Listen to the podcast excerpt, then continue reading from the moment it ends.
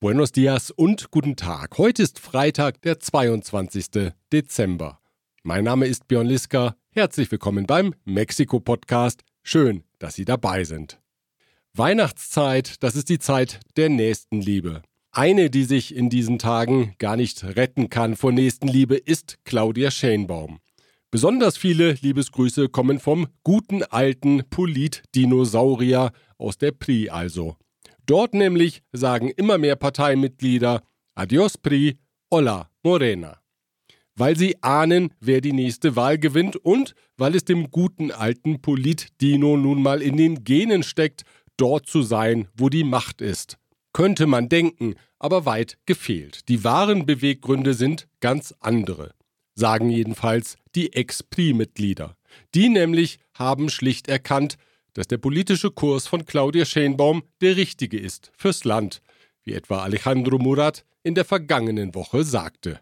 Quiero compartirles que encontramos simpatía por la propuesta que propone la transformación de México, de la doctora Claudia Sheinbaum. Und da möchten die Expriistas gerne mitwirken. Ganz bescheiden treten sie auf etwa Adrian Rubalcaba. Der sagt, es gehe ihnen nicht um Posten, sondern um die Sache.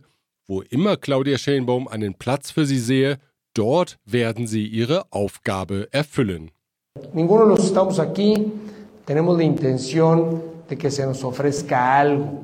Lo que queremos es trabajar con ella, encomendarnos a las tareas que ella determine si así lo considera que podamos realizar y por supuesto hacer campaña como lo sabemos hacer los que estamos aquí presentes. Ach, wie schön diese Weihnachtszeit, in der auch die politische Wunschliste natürlich nicht fehlen darf. Mal sehen, ob die Wünsche bei Santa Claudia auch ankommen. Con mis deseos a tu alma llegaré. In einer ersten Reaktion hat Claudia Schenbaum sich für die Unterstützung bedankt. Alle seien ihr willkommen, wenn sie die vierte Transformation vorantreiben wollen. Aber Posten habe sie für die Ex-Pri-Mitglieder in der Tat nicht, fügte sie hinzu.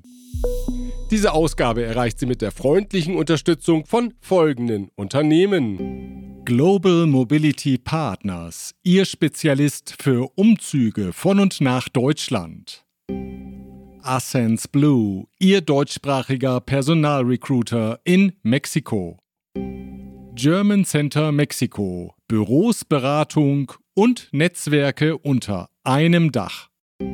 ICUNET Group, Expatriate Management von der Vorbereitung über Begleitung bis zur sicheren Rückkehr inklusive interkulturellem Training und Coaching.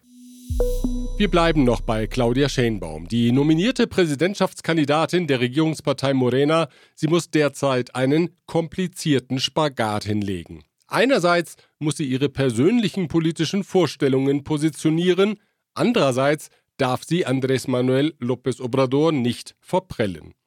Mit seiner Unterstützung ist sie eine politische Riesin, ohne ihn aber würde sie auf ihre tatsächliche Größe schrumpfen. Das weiß sie selbst und betont deswegen regelmäßig, dass sie in der Tradition von López Obrador steht. El País will nun aber aus dem Umfeld von Schenbaum erfahren haben, dass sie nicht alle radikalen Ziele mit López Obrador teilt. Dem Artikel zufolge weicht sie besonders in der Frage von López Obrador ab, ob die obersten Bundesrichter direkt vom Volk gewählt werden sollen. Für López Obrador, der die Justiz auf Linie bringen will, ein wichtiges Anliegen. Er will das Thema im Februar wieder forcieren und einen entsprechenden Gesetzentwurf präsentieren. El País zitiert einen engen Mitarbeiter aus Schenbaums Team mit der Aussage, sie halte das nicht für den richtigen Weg.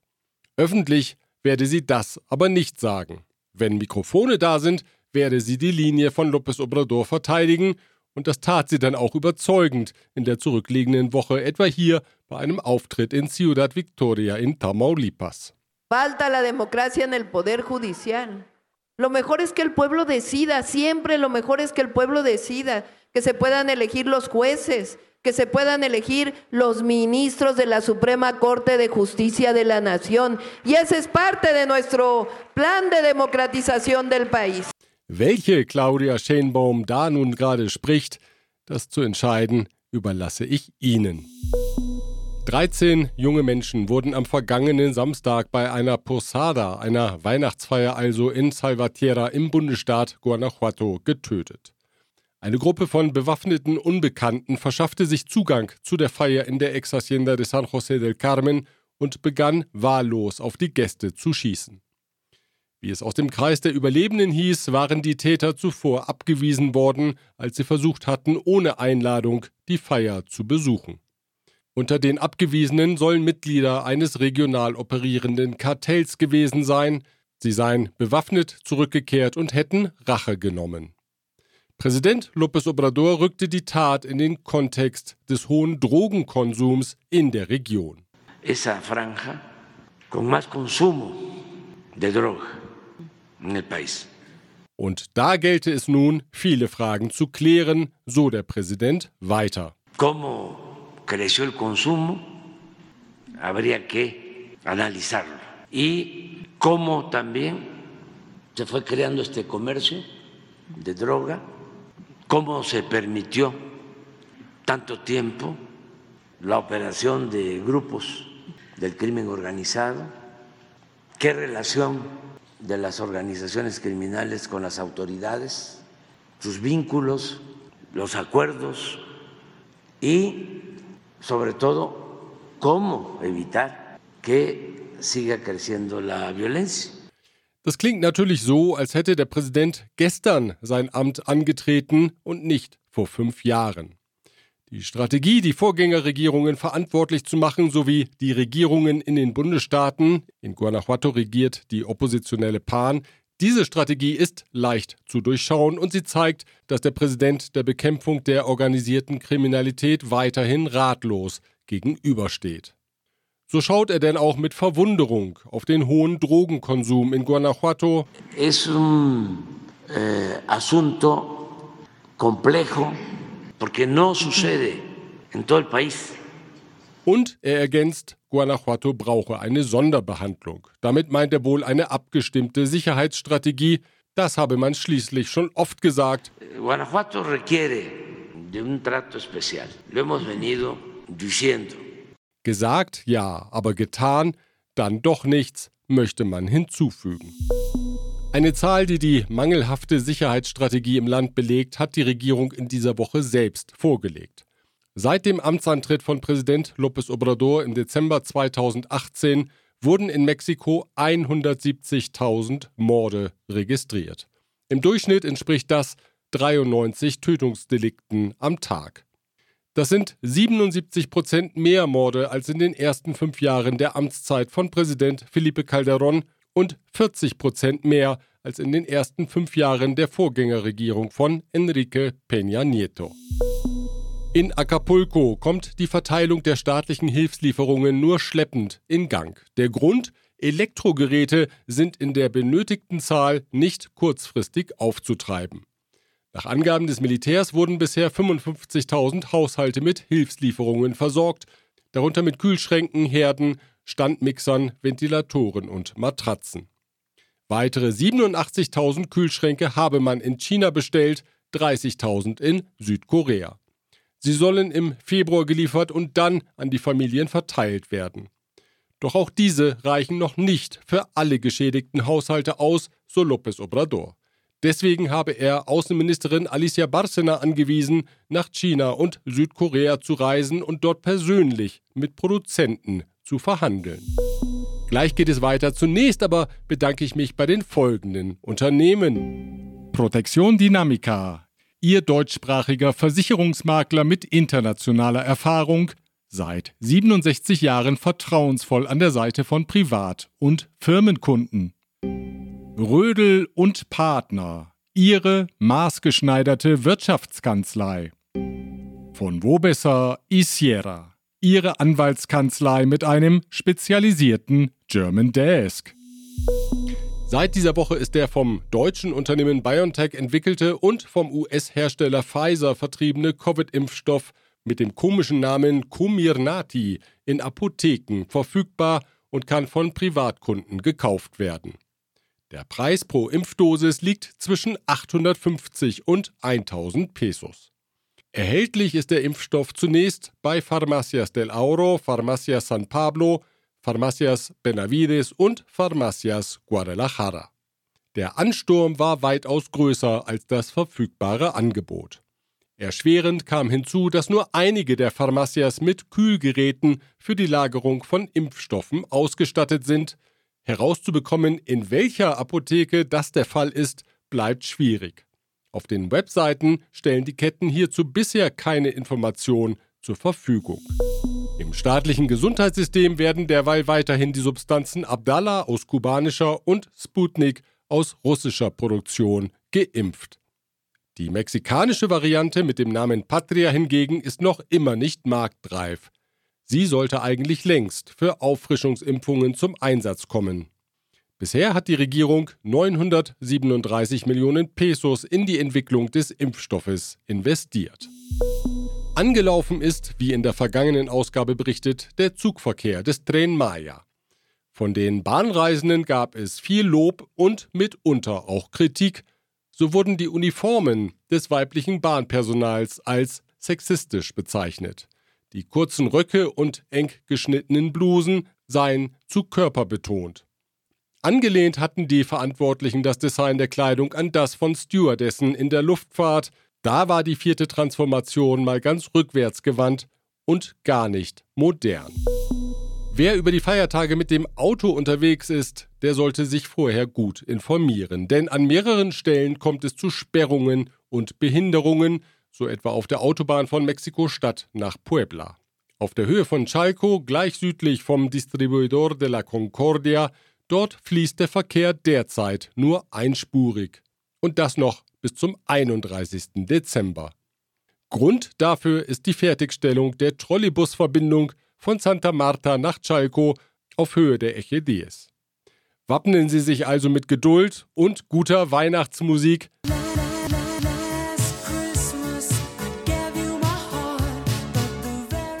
Nein, dieses Lied nun gerade nicht. Das macht ja jeden Stau zum Albtraum dann doch lieber nochmal Thalia und Michael Bublé. Con mis deseos a tu alma llegaré. Feliz Navidad, Feliz Navidad, Feliz Navidad, prospero año y felicidad. Na also, schon besser. Bevor es weitergeht, danke ich folgenden Unternehmen. Chloemecom, Technologien für die Automatisierung und die Energieverteilung in der industriellen Anwendung. Kernliebers, der globale Technologieführer für hochkomplexe Teile und Baugruppen mit den Schwerpunkten Federn und Standsteile. Evonik, ein weltweit führendes Unternehmen der Spezialchemie. In der Ausgabe 43 des Jahres hatten wir das Paket mit Steueranreizen für Investoren thematisiert. Der Experte Dr. Dirk Oetterich von Rödel und Partner wies in der Ausgabe darauf hin, dass nicht nur Investitionen in Anlagengüter mit Steueranreizen rechnen können, sondern dass auch die Weiterbildung steuerlich absetzbar ist. Ich kann nämlich auch Fortbildungskosten für meine Mitarbeiter nun als Betriebsausgabe abziehen das Paket gilt, wie berichtet, bis Ende 2024. Unternehmen haben also noch ein Jahr lang Zeit, es für die Fortbildung ihrer Mitarbeiterinnen und Mitarbeiter zu nutzen. Und da habe ich den stellvertretenden Geschäftsführer der AHK Mexiko, Andreas Müller, gefragt, ob eigentlich auch das Angebot der Kammer darunter fällt. Schließlich bietet die eine ganze Palette von Weiterbildungen an. Es ist äh, eine Voraussetzung, dass die Teilnehmer an Weiterbildungsmaßnahmen bei den Firmen angestellt sind. Und wir haben als AHK natürlich ein breites Feld an Angeboten im Weiterbildungsbereich. Äh, was da heraussticht, ist auf jeden Fall das Meisterprogramm, das wir dank BMW mittlerweile in der vierten Generation schon anbieten und dieses Jahr auch schon mit 40 Teilnehmern auch drei weitere äh, Standorte ausweiten konnten. Und da geht es genau darum, dass man schaut, dass man also Mitarbeiter in eine höhere Stellung bringt und ihnen dafür alle möglichen Werkzeuge zur Hand stellt. Das macht jetzt neben BMW auch noch Magna und Bosch und ZF mit. Und das ist sicher eine ganz tolle Möglichkeit zu sagen, also ich gebe hier wirklich einen Anreiz äh, meinen Mitarbeitern, dass sie nicht unbedingt wechseln müssen, sondern wenn sie bei mir noch ein bisschen bleiben, dann können sie auch wachsen und ich gebe ihnen dann, wie gesagt, auch die richtigen, das richtige Handwerkszeug dazu. Also das ist auf jeden Fall bestimmt eine tolle Möglichkeit. Nun will und kann nicht jeder gleich Meister werden. Was gehört denn jenseits vom Meisterprogramm noch zum Angebot der Kammer? Darüber hinaus machen wir natürlich noch viele andere Sachen, äh, vor allem so im Bereich Nachhaltigkeit haben wir viel, viel Angebot jetzt auch durch die GIZ, also die Deutsche äh, Entwicklungshilfeagentur, äh, aufbauen können.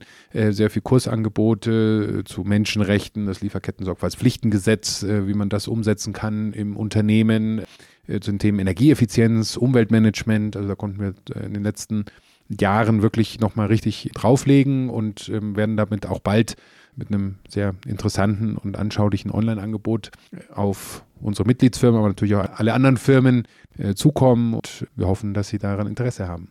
Sagt der stellvertretende Geschäftsführer der AHK Mexiko oder auch Camexa, Andreas Müller. Wenn Sie genaueres zu dem Angebot erfahren möchten, dann kontaktieren Sie Andreas Müller. Seine Mailadresse finden Sie auf unserer Homepage auf mexikopodcast.info.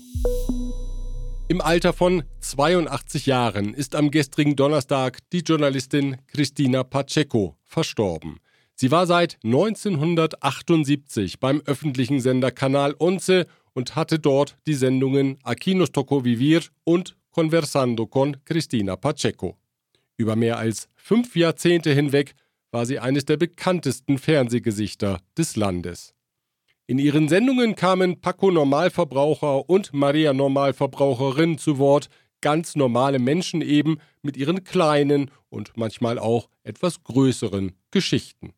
Nichts Spektakuläres, sondern eine Chronik des Alltags und gerade deshalb immer wieder sehenswert.